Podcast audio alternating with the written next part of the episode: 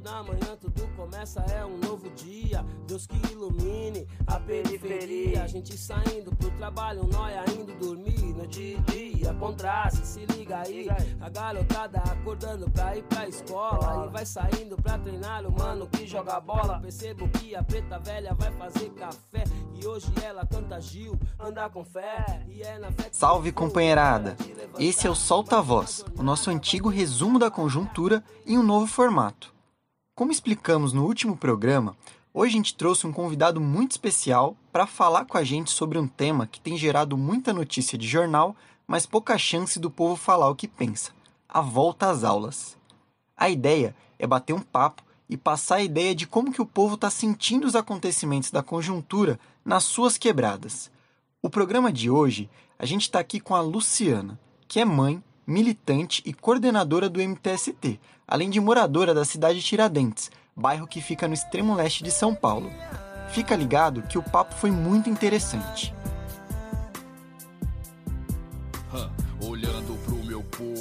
Vejo a tristeza estampada em cada rosto que perdeu a beleza. A vida é embaçada pra quem tá no veneno. Uma mãe vendo seus filhos com fome, sofrendo os mais ricos do só fazem investimento em diversão pra boizinho, pra coisa ruim e armamento. Quanto ao meu povo, investimento é zero. O dia dia Bom, boa noite. Estamos aqui com o Milson. Boa noite, Milson. Boa noite, Gabriel. E hoje a gente está aqui com a Luciana. Boa noite, Lu. É, conta um pouco para nós aí de você, quem que você é, se apresenta para o pessoal. Boa noite, Gabriel. Boa noite a todos que estão nos ouvindo. Boa noite, Milson, né? Primeiro é um prazer estar aqui e estar compartilhando um pouco das nossas experiências, né? O meu nome, como você mesmo disse, é Luciana. Eu sou coordenadora da ocupação Esperança Vermelha do MTST na cidade de Tiradentes. Atualmente, além de coordenar essa ocupação, eu pertenço ao coletivo da organização é, das ocupações da Zona Leste. Bacana. É, como a gente conversou né, no começo, o tema da nossa conversa aqui hoje é a volta às aulas, que é um tema que causa bastante confusão no, nos nossos companheiros e normalmente a periferia, o povo, nunca é ouvido. Então, Lu, primeira pergunta direta. Você é a favor da volta às aulas ainda nesse ano? Não, não sou a favor da volta às aulas esse ano. É, e, e possivelmente nem no início do ano, até que seja encontrada uma vacina que vá de, de encontro ao combate ao coronavírus. Não sou a favor da volta às aulas esse ano. E o que, e o que, que você acha? Como é que você avalia a atuação do governo, né, nessa em relação à volta às aulas? Que, como é que você acha que eles estão agindo? Eu acho que o governo está sendo pressionado pela iniciativa privada.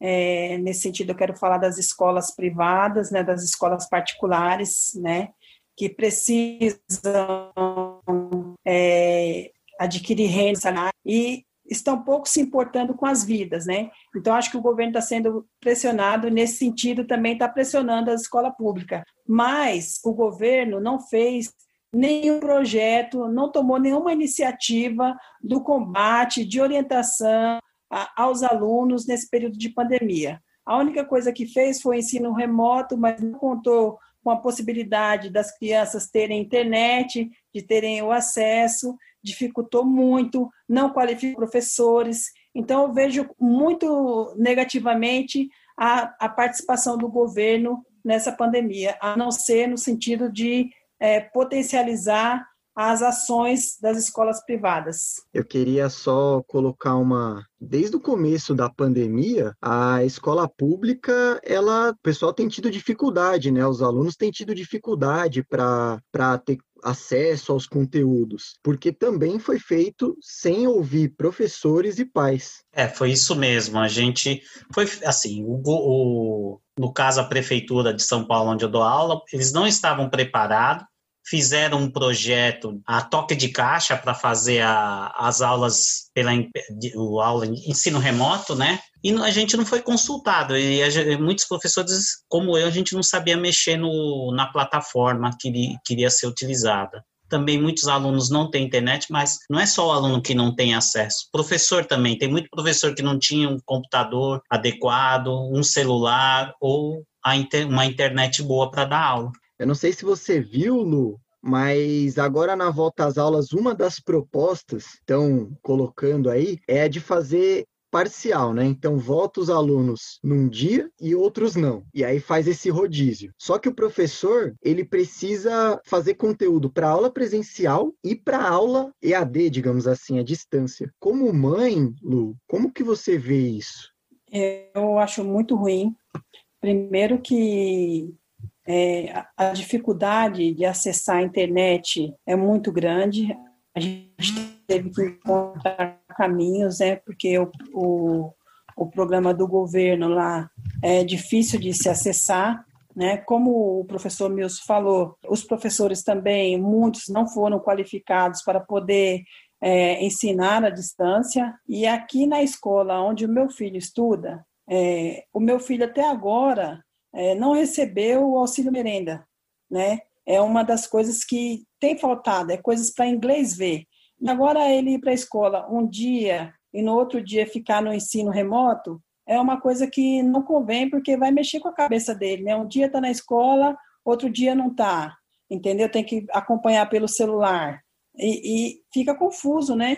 Eu, eu vejo como negativo também. Eu não aprovo, não. A gente não foi consultado sobre esse tipo de ensino. A comunidade só foi consultada se a gente era a favor da volta às aulas. Não foi consultada se a gente era a favor das aulas em rodízio, em sistema presencial e online ao mesmo tempo.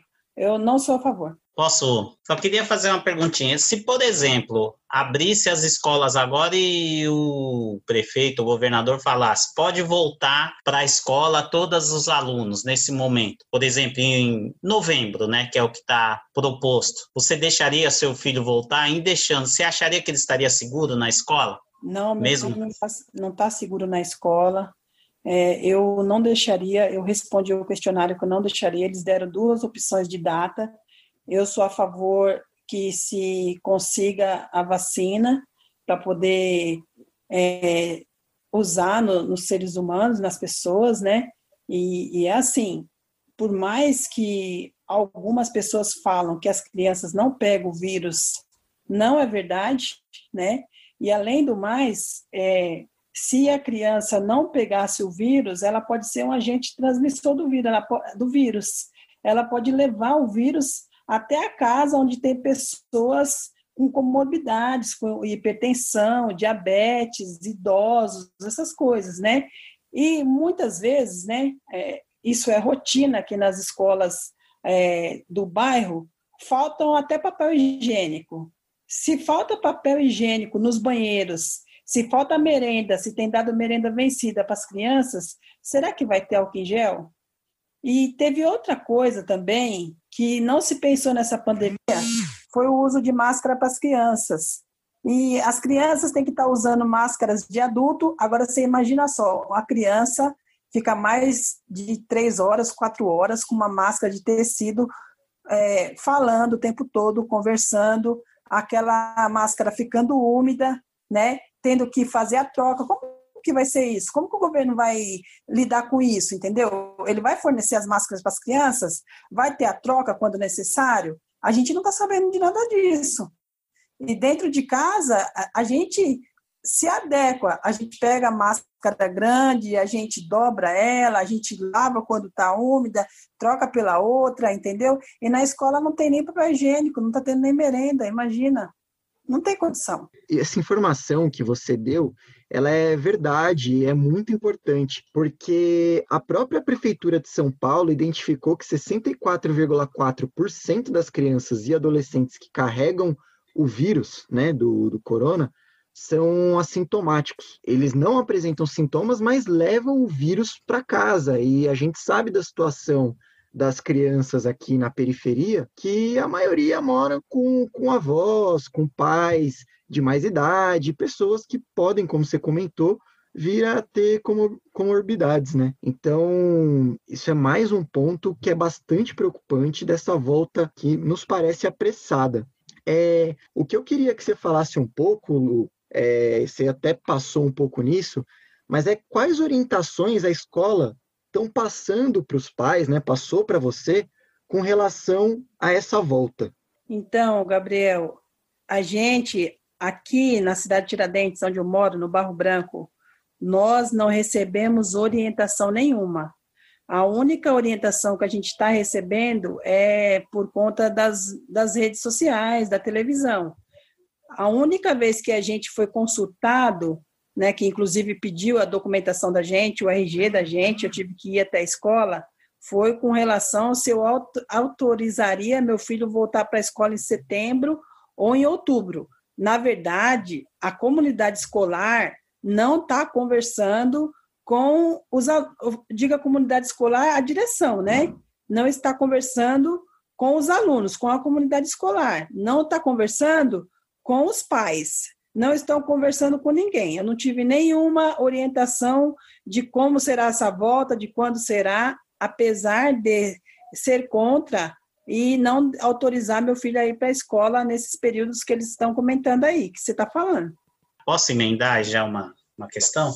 Você, então, é, você sabe de alguns casos de pais que tão, estão é, que querem a volta às aulas porque é, não tem onde deixar os filhos, os filhos ficam em casa sozinhos, né? A pessoa voltou a trabalhar, mas o filho pequeno está em casa. E aí, se voltar às aulas, a criança fica na escola. Tem algum caso aí? Você ouviu falar sobre isso aí na sua comunidade? Eu, né? Além disso, eu, eu, eu queria eu não só ouvi falar. falar isso. Oi. Não, só ia falar que além disso, Lu, queria só complementar, se você puder comentar, se você não ouviu falar, o que, que você acha, né? Que tá, como que está sendo a, a reação dos governos a essa necessidade dos pais de terem com quem deixar as crianças de forma segura para trabalhar, enfim, já que não puderam ficar em casa? Bom, eu não ouvi ninguém falar ao meu redor, aonde eu moro, né?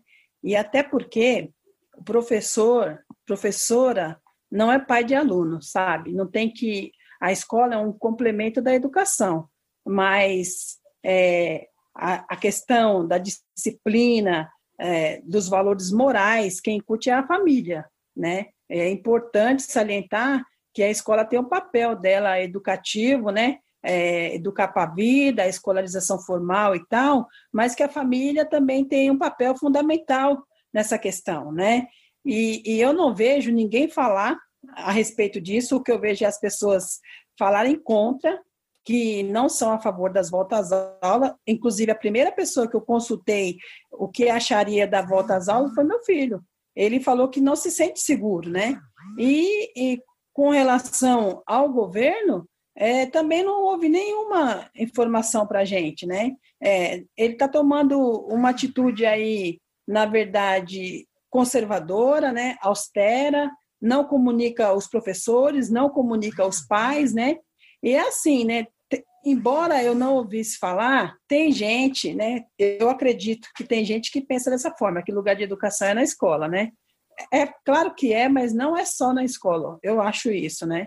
Que a gente, enquanto pai, enquanto mãe, tem o nosso papel, né? Mas aí também vem aí a ameaça do governo, né?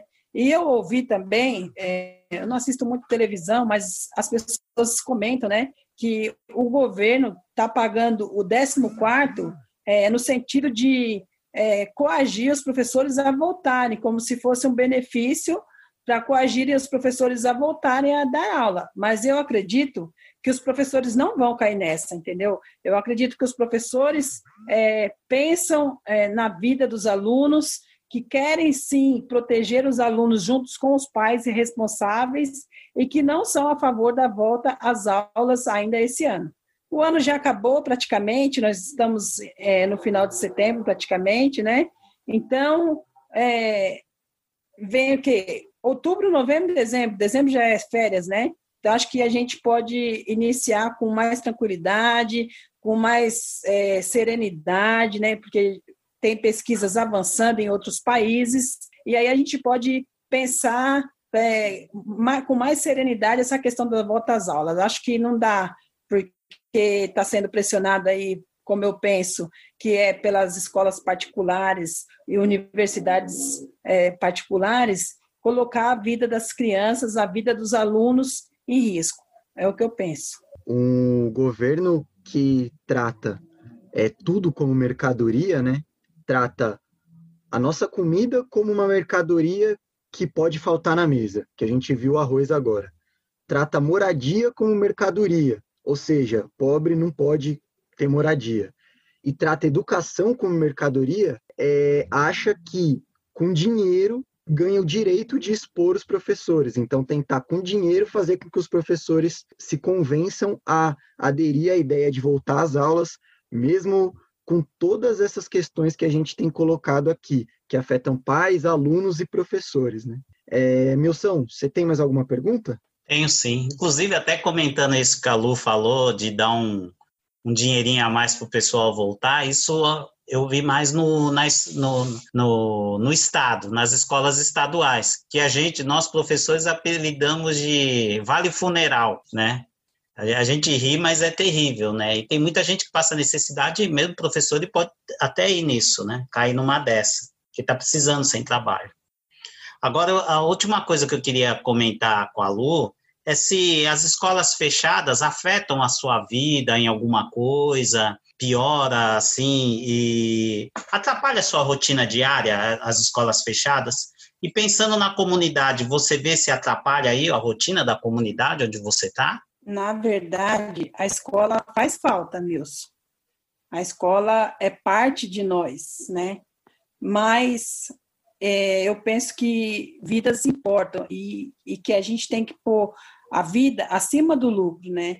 Eu sou uma pessoa que eu lutei muito para ter uma escola pública no meu bairro, né?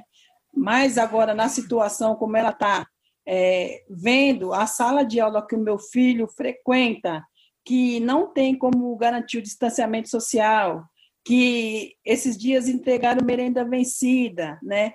Que esse governo queria dar ração no lugar da merenda, né? É, crianças sofrendo bullying, né? E mais agora essa, eu não quero levar meu filho é, para o abatedouro, sabe? Eu sinto falta da escola, sim, mas da escola né, adequada. Eu não sinto falta de uma escola que, de repente, pode vir a se transformar num agente transmissor do vírus. Então, ela está aqui no nosso bairro, ela é necessária, mas a gente tem que pensar nas vidas das pessoas, né? E se nesse momento não, não é possível, a gente tem que pensar é, como que a gente pode fazer, né? É, acho que é, o ideal é manter ela fechada, né? É como apoiar esses professores, né?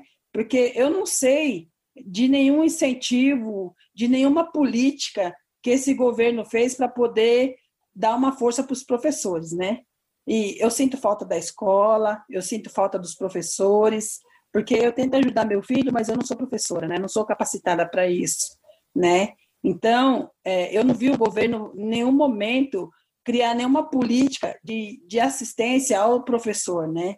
Como você falou, tem professor que não tem computador, né?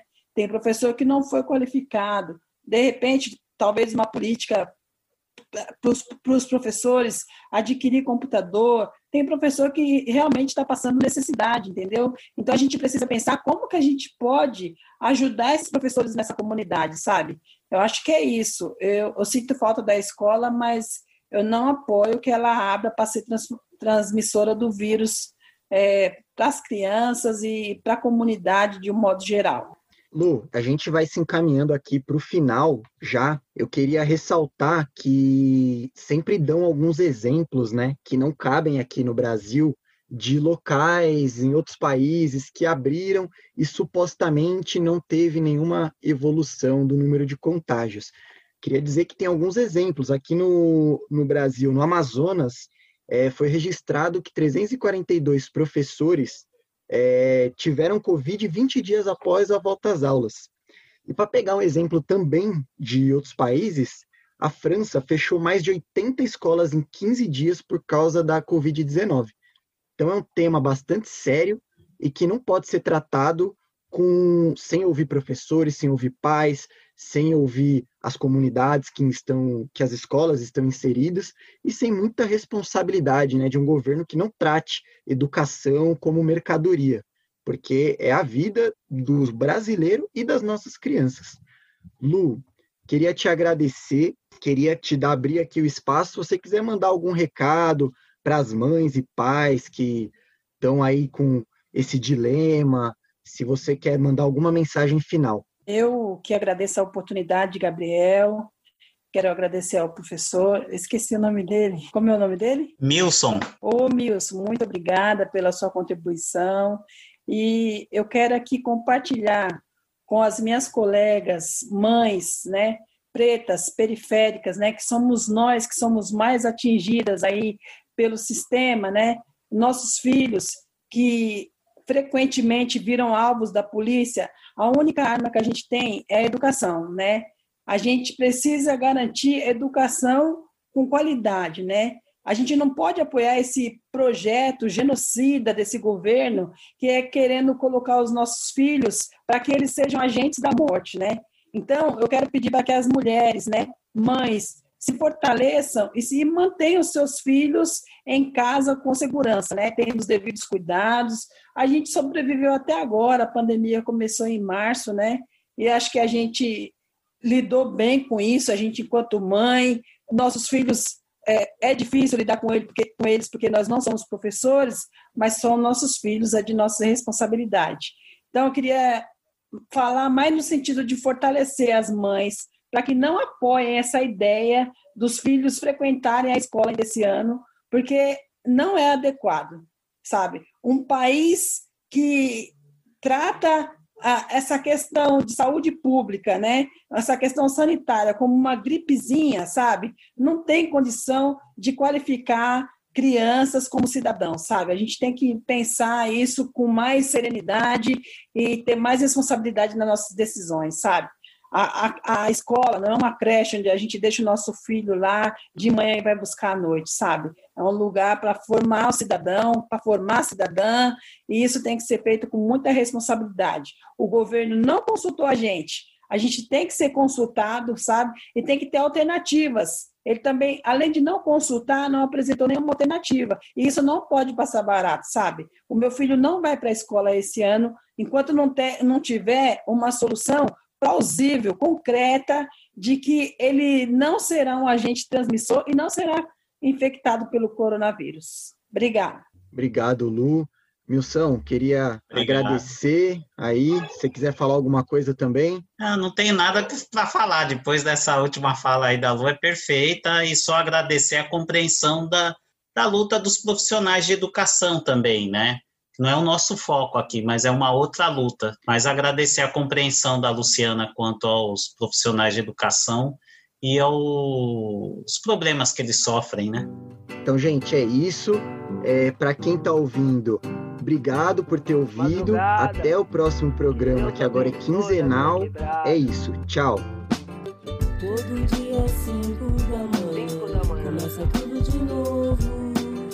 Todo dia cinco.